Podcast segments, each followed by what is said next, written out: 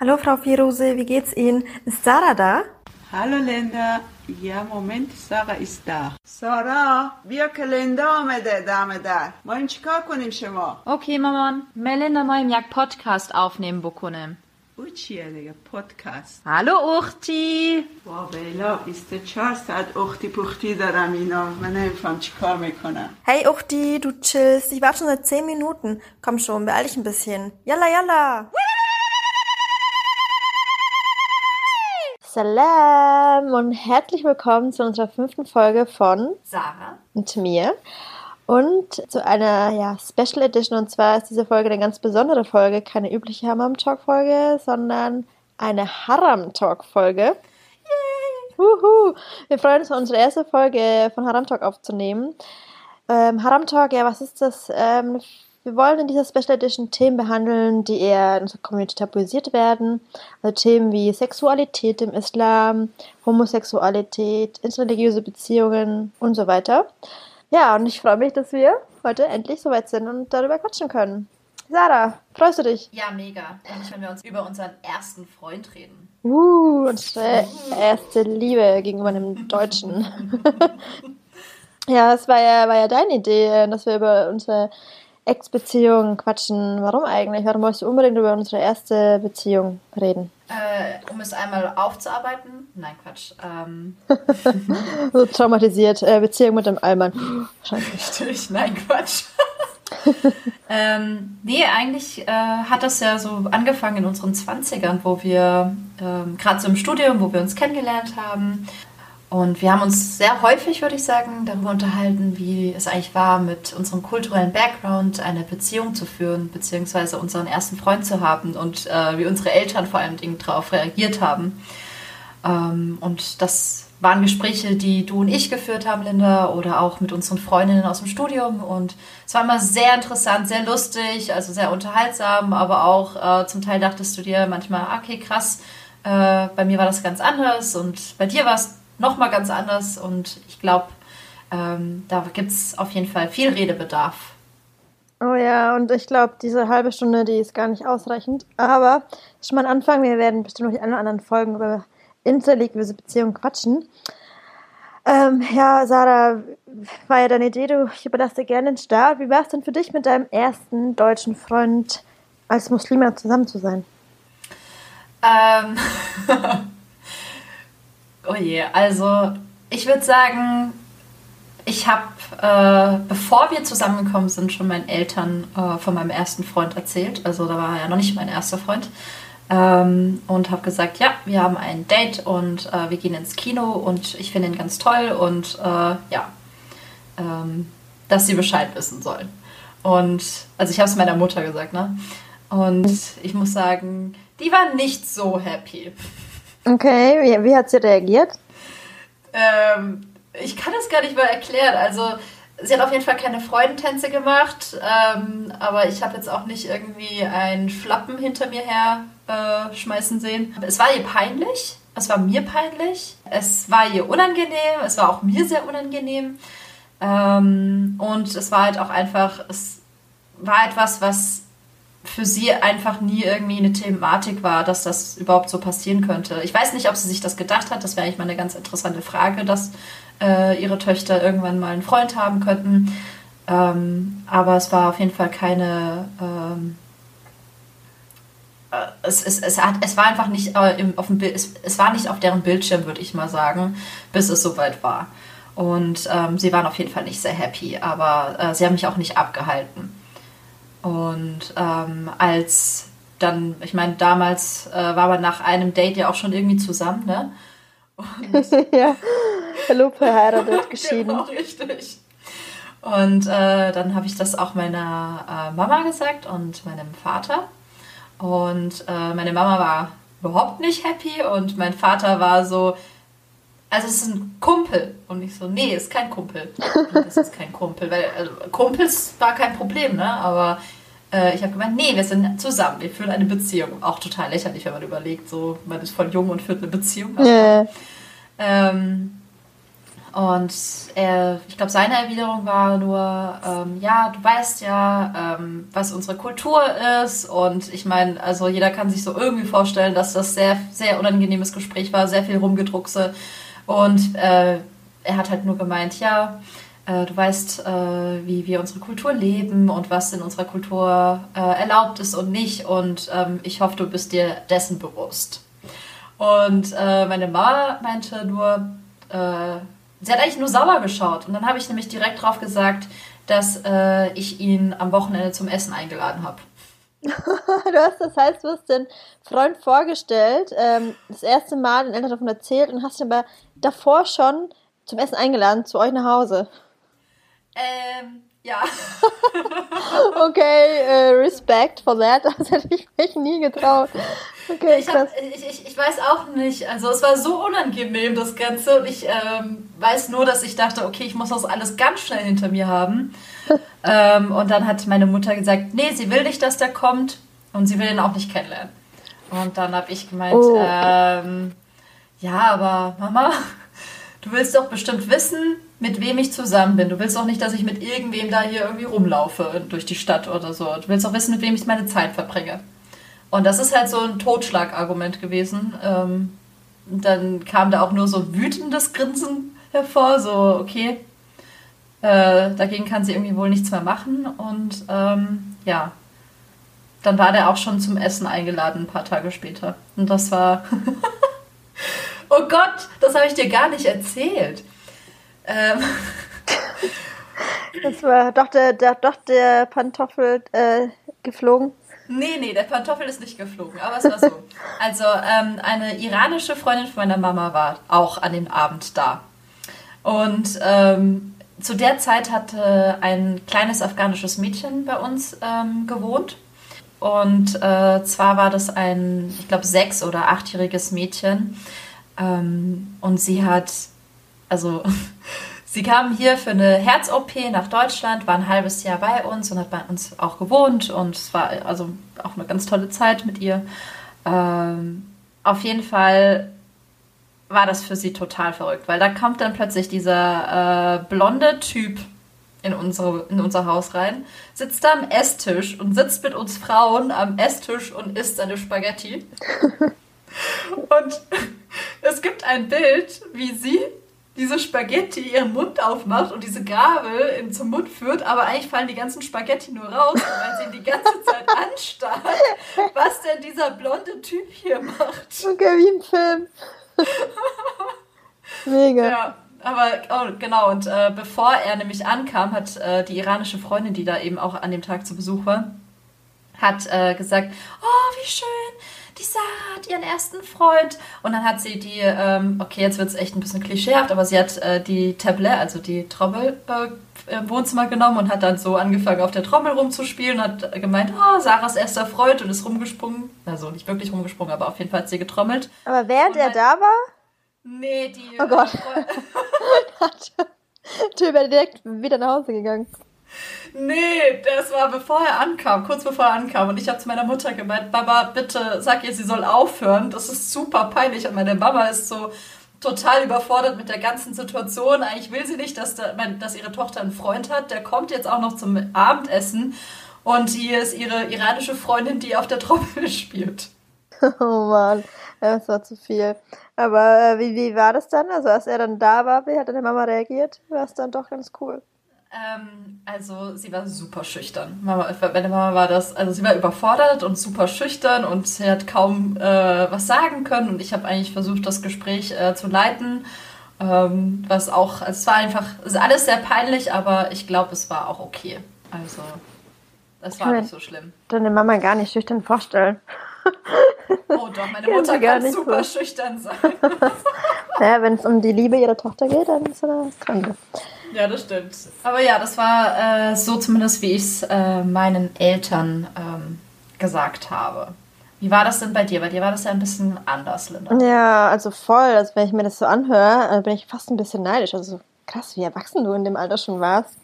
Ähm, ja, also ich äh, muss tatsächlich sagen, ich war eine kleine Spätzünderin. Das heißt Spätzünderin. Ich glaube, es gibt ja kein, kein, kein ähm, Alter, wann man einen Freund haben sollte. Also Aber ich meine, so Durchschnitt ist vielleicht so 15, 16.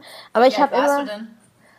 Ich glaube 19. Also so, also wenn ich so definiere, vielleicht erste Beziehung, aber klar, in dem Alter kann man das ja nicht wirklich als Beziehung bezeichnen.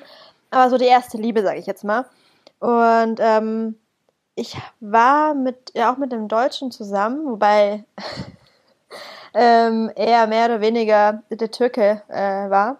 Also man hat ihn immer als Türken bezeichnet, weil er sah optisch gesehen gar nicht so deutsch aus. Hat ihn auch ziemlich genervt, weil immer wenn wir irgendwo unterwegs waren, meinten alle, äh, gell, du bist Türke. Also nee, ich bin Deutscher. Und alle, aber du hast türkische Wurzeln, oder? Also nein, ich bin Deutscher. Sie ist eigentlich die, die Kanaken hier. er hat ihn über ultra aufgeregt. Ich fand es ganz lustig. Ähm, ja, long story short, ich habe das wirklich ähm, lange verheimlicht. Also ich habe mich überhaupt nicht getraut, das meinen Eltern zu sagen. Ähm, nachher frage ich mich eigentlich, warum. Also ich hätte das meiner Mutter durchaus sagen können, weil meine Mama eigentlich ziemlich entspannt ist. Ähm, äh, auch wieso, wieso hast du dich nicht getraut, wenn ich fragen darf? Weil mein Vater eigentlich weder streng religiös war, ist ähm, oder auch streng kulturell. Ähm, der ist sehr früh nach Deutschland ähm, ausgewandert, ich glaube mit 17 und ähm, lebt wirklich schon ewig hier. Ähm, aber ich habe das Gefühl, es äh, schwebt so zwischen zwei Kulturen, zwei Identitäten. Zum einen zwischen der syrischen und der deutschen.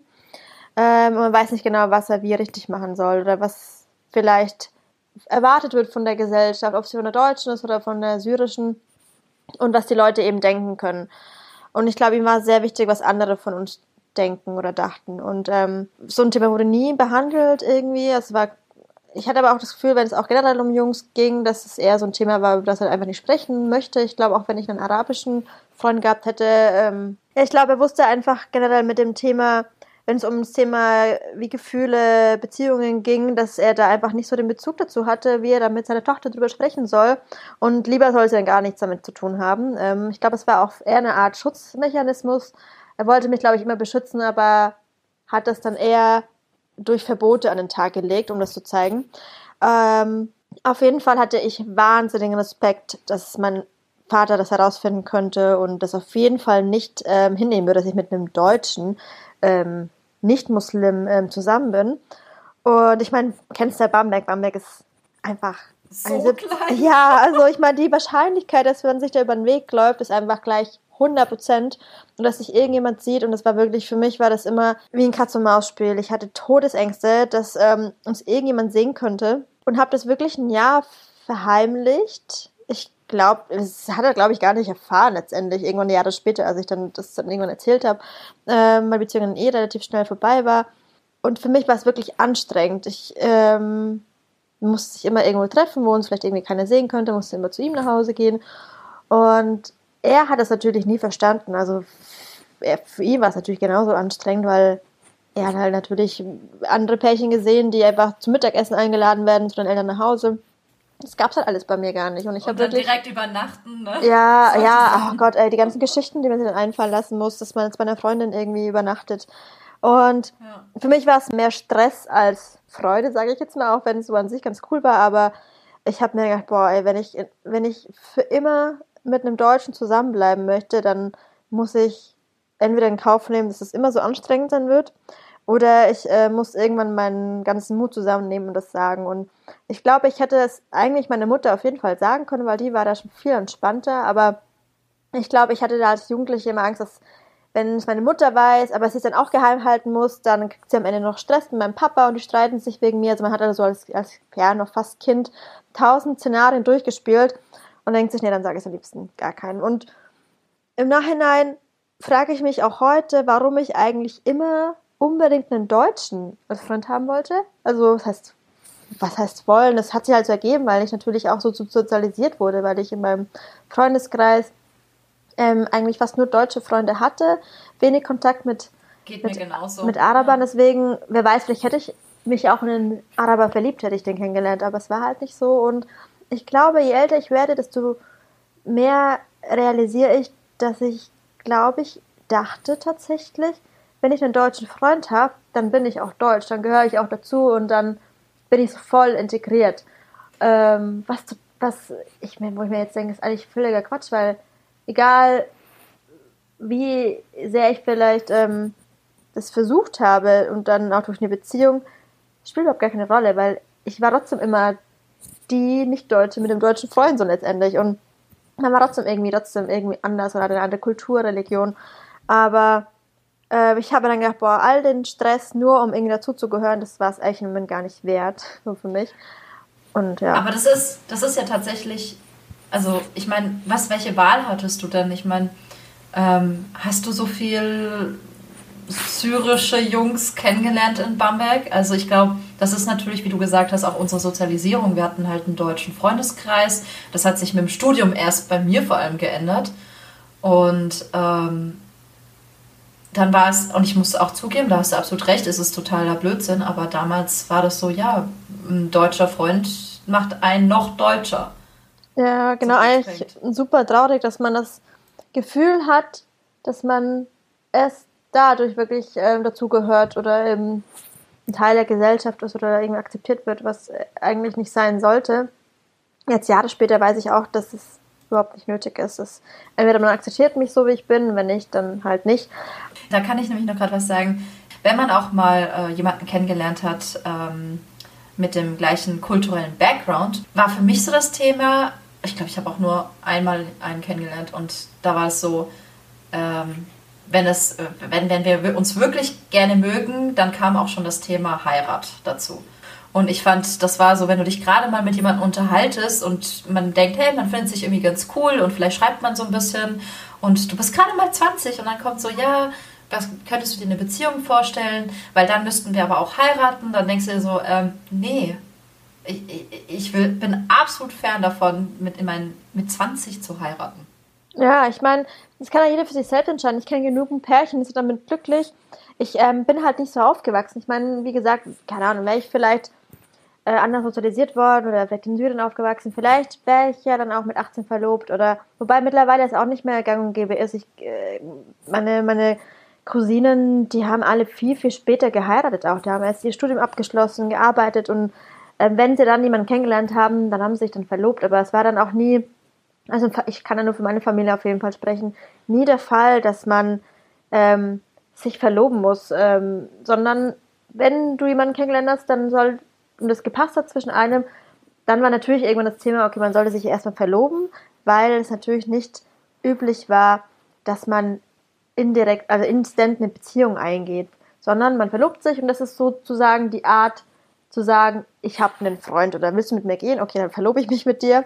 Ähm, und dann kann man auch erst vielleicht Jahre später heiraten. Praktisch ist das okay, das religiöse okay miteinander zu gehen, würde ich jetzt sagen. Aber so easy ist es ja dann trotzdem nicht, jetzt einfach eine Verlobung äh, zu, dann, also, äh, zu beenden, weißt du? Also wenn du dann merkst, hm, ich merke gerade nach einem Jahr Verlobungszeit, das taugt mir nicht so oder der, die Beziehung, das ist es nicht, dann war es nicht so einfach. Ich meine, natürlich haben das äh, Frauen oder auch Männer, also äh, das, da, da schließe ich niemanden aus, äh, für sich entschieden zu sagen, ja, das funktioniert für mich nicht so oder wir haben Probleme und ich sehe das einfach nicht. Aber das ist natürlich auch unsere Bubble. Ich würde sagen, in anderen Städten, das hat sich bestimmt auch verändert ein wenig, dass man jetzt, äh, dass es okayer ist vielleicht, wenn man eine Verlobung beendet. Aber ähm, vielleicht ist das auch nur in unserer Bubble so und in anderen Kreisen oder äh, Communities äh, ist das immer noch eine, ein gesellschaftliches Thema, wenn das passiert, dass man dann sozusagen so ein bisschen eine Art Shame abbekommt. Mhm. Ähm, ich meine, wir sprechen, das müssen wir auch sagen, wir sprechen natürlich für unser, also wie für unser Leben, wie wir aufgewachsen sind. Wir sprechen nicht für äh, Hamburger Afghan Communities hier oder so, weißt du? Ja, absolut. Und auch natürlich, wir müssen auch dazu sagen, wir sind auch nicht ähm, sehr ähm, religiös aufgewachsen. Also das, das war eigentlich bei mir nie so krass Thema. Und ja, bei mir auch nicht. Das waren mehr kulturelle Dinge, ähm, die mit reingespielt haben. Und um nochmal auf das Thema erste Beziehung zurückzukommen, äh, bei mir, äh, mittlerweile ist das auch ganz anders. Also es hat äh, mich zwar einige ähm, Kämpfe äh, gekostet, ähm, um die um letztendlich, dass mein Vater auch akzeptiert, dass ich ähm, eine Beziehung zu einem Deutschen ähm, haben kann und darf und auch wenn ich möchte, ist es dann auch in Ordnung. Ähm, ich habe das aber dann auch in Kauf genommen, dass ich da eben einige Hürden auf mich nehmen muss und ähm, es ist natürlich jedem selbst überlassen, wie er damit umgeht und ob er das sagen möchte oder nicht. Ich äh, im Nachhinein äh, denke ich mir, hätte ich mir einigen Stress erspart, wäre ich da vielleicht von Anfang an ehrlich gewesen, auch wenn es vielleicht nicht so schön gewesen wäre und nicht so einfach, aber ja, das, ich meine, wie gesagt, man ist noch jung und vielleicht auch noch ein bisschen einfach äh, unsicher und weiß auch selber nicht genau, was man möchte, wer man ist. Und ich glaube, weil man auch noch nicht genau weiß, ja, ist er das, ist er das nicht, will ich da unbedingt jetzt großen Fass aufmachen. Ja, dann ähm, warte ich erstmal. Aber war denn das aber dann für, unabhängig jetzt von deinen Eltern, wie war denn das für deine muslimische oder beziehungsweise kaffianische Community, als sie davon mitbekommen haben? Ähm, also ich muss sagen, meine Eltern haben das relativ schnell akzeptiert. Es war auch nicht so, dass sie es nicht, nicht akzeptiert haben, aber es war natürlich für sie auch nicht einfach. Ich meine, meine Eltern sind ähm, in Afghanistan groß geworden und ähm, sind dann, ähm, also mein Vater vor der Ehe nach Deutschland gekommen, meine Mutter nach der Ehe. Ich meine, die haben, die kennen es nicht anders. Also das ist halt einfach so, äh, wie sie aufgewachsen sind. Und dann kommt halt ihre Tochter und hat jetzt einen Freund. Und ähm, sie haben das, ich muss sagen, Hut ab, echt gut gehandelt. Es war für uns alle natürlich nicht, also, also sehr unangenehm, aber ähm, da musste man halt irgendwie durch. Also war halt einfach so. Und ähm, die Familie ist, also meine Mutter hat es natürlich jetzt nicht irgendwie auf Facebook gepostet. Okay, Facebook gab es auch damals nicht, aber ähm, es war jetzt nicht irgendwie, dass da jetzt Briefe rausgeschickt worden sind oder Telefone, Telefonanrufe eingingen, so deine Tochter hat ja, same, andersrum, same meine Tochter hat einen Freund so. Sondern ähm, das war dann okay. Und dann hat, hat, hat, wurde es halt auch irgendwie, nach und nach haben das Familienmitglieder oder Bekannte mitbekommen. Und ähm, es war auch sehr einfach, weil ähm, viele, also viele Bekannte von meinen Eltern sind ähm, nicht Afghanen, also zum Beispiel dann auch äh, Deutsche, Spanier, keine Ahnung, also Griechen und alles Mögliche ist dabei. Und ähm, da war das halt einfach dann eher okay, würde ich sagen. Und weil meine Eltern damit ähm, jetzt auch nicht es geheim gehalten haben, aber äh, zwar nicht an die große Glocke gehängt, aber sie haben es nicht geheim gehalten, ähm, konnte auch niemand großartig was sagen. Also so, wenn jetzt jemand was gesagt hätte zu denen, wieso erlaubst du deiner Tochter so etwas oder wie kann das sein, dann hätten die halt gesagt, das ist ja unsere Sache. Also, ähm, was äh, hat das mit dir zu tun? Und ähm, das hat zum Beispiel meine Cousine, also ältere Cousine, ähm, in den 90ern anders erlebt. Also, die war mit Arbeitskollegen ähm, was trinken äh, nach der Arbeit äh, in der Bar und dann ähm, hat sie sich mit ihrem Kollegen unterhalten und äh, sind auch nicht mal zu ihr hin. Also sie haben sie nur gesehen, sind am nächsten Tag dann äh, ins Geschäft gegangen von äh, meinem Onkel und äh, meinem Dad und haben meinem Onkel gesagt, äh, ja, wie kann es denn äh, sein? Also ich habe, also ja, hey, hallo, ähm, wir haben ihre Tochter gestern Abend in der Bar gesehen und da war, hat sie sich mit einem Mann unterhalten. Und, ähm, Alter, und wenn sie sich mit dem Papst unterhalten hätte. Es ist so ein Schwachsinn, also wirklich. Und ich meine, sie ist 15 Jahre älter als ich, weißt du? Ähm, und das war eine andere Zeit, aber das war halt trotzdem, also es geht gar nicht. Und mein Onkel hat das halt gut gehandelt, hat gemeint, ja, also ist ihr gutes Recht. Äh, dafür hat sie ja eine Stimme, um sich zu unterhalten. Ne? Also. Ja, mega. Bam, in your face. Und mein Onkel ist religiös, weißt du, oder gläubig. Und ähm, er hat halt ja, das trotzdem für seine Tochter so akzeptiert, wie sie. Also es war auch nicht einfach, das ist nochmal ein anderes Thema bei denen. Aber auf jeden Fall, ich finde, es ist auch ganz wichtig zu sagen, nur weil man religiös aufgewachsen ist oder die Familie religiös ist, dass sich das nicht auch verändern kann. Ähm, Im Fall meiner Cousine zum Beispiel, die ist jetzt äh, verheiratet, also happy verheiratet ähm, mit einem Deutschen und ähm, das ist zum Beispiel auch ihr erster deutscher Partner gewesen und die Eltern haben das, also war natürlich nicht direkt happy, aber ähm, er ist auch aus Respekt äh, zur Familie konvertiert und jetzt ist es halt, also keine Ahnung, er ist Teil der Familie und ist mitunter, gut, die haben nur zwei Schwiegersöhne, aber äh, Lieblingsschwiegersohn mit dem anderen Schwiegersohn.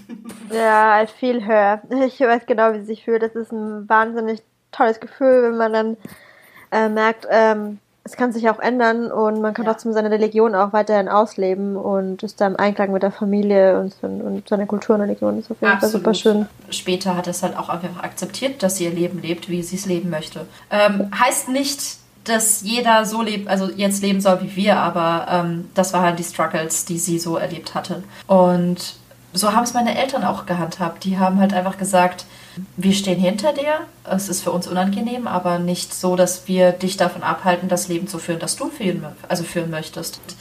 Ähm, auch wenn es für dich jetzt zwar unangenehm ist oder am Anfang unangenehm war. Ich meine, für mich auch. Ich meine, ich weiß ja, was unsere, unser kultureller äh, Background ist, aber ähm, das, ich habe mich dafür entschieden, halt die, das Leben so zu nutzen, wie ich es möchte.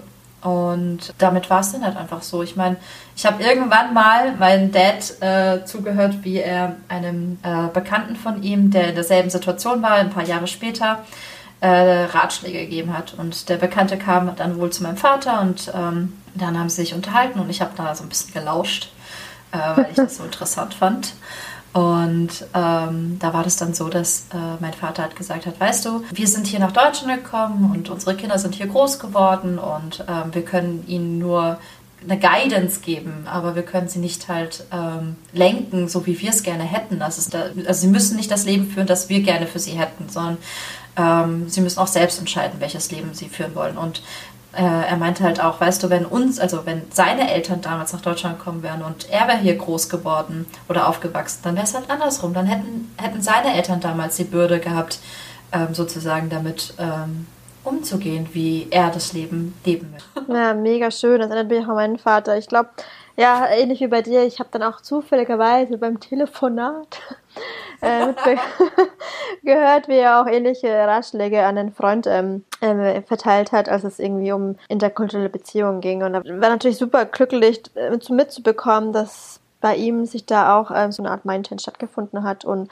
es hat mir dann auch gezeigt, dass vieles äh, möglich sein kann ähm, und jeder muss da selber schauen, wie er damit umgeht und äh, jede Familie ist natürlich auch anders. Und weil er auch vorhin meint, dass eine Cousine, wie ihr Onkel da oder ihr Papa da reagiert hat, dass sie ja ihre Stimme hat, um sie auch zu nutzen. Ich finde, das hat ja auch in dem Fall nichts mit Religion zu tun. Ich meine, es steht ja auch nicht im Koran äh, geschrieben, dass eine Frau sich nicht mit ihm unterhalten darf. Halt. Deswegen finde ich das immer dieses, was man natürlich dann dieser trotzdem Angst hatte, wenn man in der Stadt war, dass irgendeiner einen sehen könnte, der dann zu den Eltern rennt und sagt, hey, ich habe deine Tochter im Café mit dem Typen getroffen. Was das ja so völlig normal ist, wie so die, die Haram-Polizei, die unterwegs ist.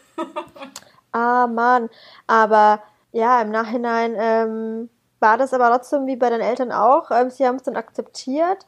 Aber ich weiß nicht, wie es bei dir war. Es, sie haben das aber natürlich auch nicht an die große Glocke gehängt. Sie hätten jetzt nicht irgendwie Fotos von meinem Freund verschickt und gesagt, hey, guck mal, das ist der deutsche Freund, sondern wenn, dann haben, das ist vielleicht auch so indirekt als eine Art Verlobter verkauft. Also es war auch so meine Familie in Syrien. Ich glaube, die haben am Anfang gar nicht gecheckt, was mit, sie hatten Freund wirklich gemeint ist. Ich glaube, die dachten immer, das ist so wie so eine Art Verlobung oder die verloben sich oder so. Ähm, bis es dann irgendwann so dann gemacht. doch, ja, irgendwie schon. Also irgendwie haben ja. sie es so verkauft, damit sie doch so in der, im, im Rahmen des Halal-Rahmen bleiben, sozusagen. Und ich dachte mir ja, okay, why not? Wenn das euch glücklich macht, dann ist es halt so, solange ihr nicht erzählt, ich bin verheiratet, ähm, dann ähm, konnte ich damit auch leben. Es war dann so für mich der Kompromiss, ähm, dass die weiter entfernten Verwandten, Bekannten das irgendwie, damit irgendwie glücklich sind und ich war damit auch glücklich und jeder hatte, was er wollte. Ähm, ja, aber. Dein, wie, also, wie ist denn eigentlich dein Partner damit, also dein erster Freund damit umgegangen? Also ähm, der hat das tatsächlich, glaube ich, nicht so gut ähm, verstanden. Ich meine, A, wir waren natürlich auch noch super jung, äh, war auch noch zwei Jahre jünger als ich. Er kannte das halt von seinen Ex-Beziehungen ganz anders. Also, ich meine, da war es, wie gesagt, ganz normal, sich zu treffen bei den Eltern, ähm, zum Essen eingeladen zu werden. Das hatten wir nicht. Ich meine, er hat wirklich viel verpasst. Ich meine, arabisches Essen ist einfach endgeil. Aber das war natürlich super anstrengend für beide und es hat mir auch leid getan und ich habe mich teilweise auch manchmal geschämt, ähm, das zu erzählen, weil ich wollte halt natürlich die coole, lockere, entspannte Freundin sein, die ich aber letztendlich gar nicht war, auch wenn ich versucht habe, das nach außen hin darzustellen. Und manchmal war ich da auch ein bisschen enttäuscht, weil ich vielleicht ein bisschen mehr Verständnis erwartet hätte. Aber ich meine, come on, wir waren 19, 18, du kannst natürlich dann nicht viel verlangen, wenn man dann vielleicht einfach, ja, die rote Brille aufhat und einfach nur die Zeit genießen möchte und das mit so viel Stress verbunden ist, dann ist man natürlich auch abgeschreckt. Und ja, es war wirklich anstrengend. Und ich frage mich manchmal, habe ich mich dann schon gefragt, auch wenn ich vielleicht einen arabischen Freund gehabt hätte, dann wäre es vielleicht viel entspannter gewesen, weil man sich auch nicht erklären muss. Und auch gegenüber seinen Eltern war mir das auch unangenehm, weil ich, die haben das natürlich auch mitbekommen. Und ich glaube, ich wollte auch nicht dieses Klischeebild verkörpern. Ah ja, okay, klar, sie ist ähm, Araberin, äh, Muslima und hat einen super strengen Vater, was in dem Fall ja auch war, aber ähm, jetzt ja nicht mehr. Also es ist, war, hatte viel mit mir selbst zu tun. Ich glaube, hätte ich es vielleicht gesagt von Anfang an, dann wäre es vielleicht kurz stressig gewesen, aber danach auch okay. Und das weiß ich halt nicht. Also ich frage mich auch, was wäre gewesen, wenn ich es einfach erzählt hätte. Vielleicht hätten meine Eltern oder auch reagiert wie deine, wären wahrscheinlich auch nicht so amused drüber gewesen, aber ich hatte so krassen Respekt davor, dass ich einfach nicht den Mumm hatte, es zu sagen. Jetzt ich Jahre später das. würde ich drüber anders, hätte hey, ich da, aber mittlerweile gehe ich damit anders um. Aber. Aber ich verstehe das vollkommen, ähm, dass du Angst hattest, weil, also ich, natürlich, du sagst, du hast vorhin gesagt, ja, voll erwachsen, dass du es gesagt hast. Weißt du, was für eine Angst ich hatte, das zu sagen? Nicht, weil ich Angst hatte vor der Reaktion meiner Eltern in dem Sinn, dass das schlimm sein könnte, sondern weil ich ja weiß, also weißt du, ich weiß ja, woher, also wie meine Eltern aufgewachsen sind und ich wusste, in welche unangenehme Situation ich sie da bringe. Also, und ich habe halt, ich glaube, ich habe mich nur entschieden, es, also nein, mitunter habe ich mich auch entschieden, ähm, es zu sagen, weil ich wusste, okay, das ist unangenehm und es wird dann aber auch besser. Und äh, weil ich darin mit meinen Eltern schon viele Gespräche geführt habe, also nicht unbedingt über Freund, aber halt über andere Dinge, wo ich gemerkt habe, okay, sie wissen ungefähr, wer ich bin. Aber also ich habe gesehen, wie Bekannte von mir Beziehungen geführt haben, also heimliche Beziehungen geführt haben und mitbekommen, wenn das, also als es dann rauskam, wie äh, schlimm das dann war. Und einfach halt, wie viel Stress es gab, dass es kein Vertrauen mehr gab und ähm, das sind alles Dinge, die auch mit reingespielt haben, warum ich mir den ganzen Mut äh, zusammengenommen habe und es meinen Eltern gesagt habe. Ja, das äh, war halt bei mir eben ganz anders. Ich hatte wirklich fast nur deutsche Freundinnen auch. Also in meinem ähm, ganzen Freundeskreis gab es ähm, vielleicht eher ähm, Mädels, die ja russische Wurzeln hatten. Ähm, aber glaube ich nie wirklich Freundinnen, die selber Muslima waren da konnte ich mich wirklich gar nicht so mit denen austauschen darüber. Ich habe wirklich erst im Studium Mädels kennengelernt, die gleiche Probleme hatten oder ähnliche Geschichten erlebt haben. Und dann auch das erste Mal, so wie mit dir halt eben, auch deswegen nehmen wir auch heute diese Folge auf, darüber gequatscht haben, weil wir so einen eigenen Safe Space hatten, weil ich wollte auch nie von meinen Mädels teilweise das erzählen, weil ich dachte, die verstehen das ja sowieso nicht, weil die dürfen das ja. Und wenn ich das erzählt habe, dann war das ja eh, hä, wie, wieso darfst du denn keinen Freund haben? Ich hatte immer keinen Bock, mich jedes Mal rechtfertigen zu müssen oder erklären zu müssen. Natürlich fand ich das auch in dem Moment kacke, aber letztendlich war es trotzdem meine Family halt und ähm, die ich ja in Schutz nehmen möchte, auch wenn ich in dem Moment es nicht so cool fand, wie vielleicht reagiert worden ist. Und deswegen habe ich ähm, mich da immer manchmal sehr zurückgehalten und das vielleicht auch eher so verkauft, ja, geht schon so nach dem Motto, aber Endeffekt war es für mich einfach wirklich purer Stress zwischen zwei Kulturen, irgendwie klarzukommen und in dem Moment wusste ich auch nicht, ob das für mich auf Dauer nicht einfach so weiterhin vereinbar ist und ich vielleicht letztendlich für irgendwas entscheiden muss. Was heißt entscheiden? Ich, also ich bin heute sehr stolz darauf, ein Teil beider Kulturen sein zu können und habe auch für mich akzeptiert, dass ich mein Leben so führen kann, wie ich möchte und entweder man akzeptiert das oder nicht. Und ich musste keinem irgendwie eine Erklärung abgeben. Und äh, wenn das dann für mich heißt, dass es vielleicht ein bisschen schwieriger ist oder mit mehr Stress verbunden ist, es aber für mich wert ist, dann im Nachhinein das Leben führen zu können, was ich heute lebe, dann ist das auch in Ordnung. Und das muss aber auch gerne jeder oder jeder für sich entscheiden, welchen Weg er da gehen möchte. Und es ist auch so, dass es Eltern gibt, die sind super konservativ. Ja, natürlich. Und ich, ich verstehe einen Mann oder eine Frau, wenn sie auch entscheidet, heimlich ihre Beziehung auszuleben. Das verstehe ich, weil ich mir denke, ähm, wenn, das, wenn sie das entscheiden und sie sich aber auch damit einen wahnsinnigen Stress ersparen und einen, einen komplett, also wirklichen Stress, von dem wir keine Ahnung haben, dann ähm, ist das ihr gutes Recht. Wie gesagt, bei mir war es ja auch überhaupt nicht einfach. Das ging jahrelang so, bis ja. ich ähm, bis in die Mitte der 20er wirklich dann auch öffentlich mein Leben so führen konnte, wie ich möchte. Und ich habe mich dafür entschieden, dass es eben den, den, den schwierigen Weg geben wird. Aber habe ja auch davor das heimliche Leben gewählt. Das muss ja jeder für sich selbst entscheiden. Absolut. Also ich kann das auch nur, also ich habe das jetzt mit meiner Cousine ein Gespräch, genauso alt wie ich. Und wir sind wie Schwestern eigentlich so aufgewachsen. Und da war das ganze Leben ganz anders. Also ähm, ihre Eltern sind halt einfach sehr religiös und äh, gläubig und ähm, da war das war das nicht möglich, dass sie einfach erzählt, sie hat einen Freund. Also wir haben uns darüber unterhalten und sie meinte, äh, damals hat sie hat sich gefragt, so wieso ich das nicht mehr wertschätze oder mehr dankbar bin, dass das bei mir so entspannt läuft, während es bei ihr halt absolut nicht selbstverständlich war, wie ich es halt für selbstverständlich gehalten habe, zumindest in meinem Leben. Ähm, und bei ihr war das halt ganz anders. So, ihre deutschen Freunde hatten Unverständnis, warum sie heimlich eine Beziehung führt. Ihre muslimischen Freunde haben es alle heimlich, äh, hatten alle heimlich äh, eine Beziehung.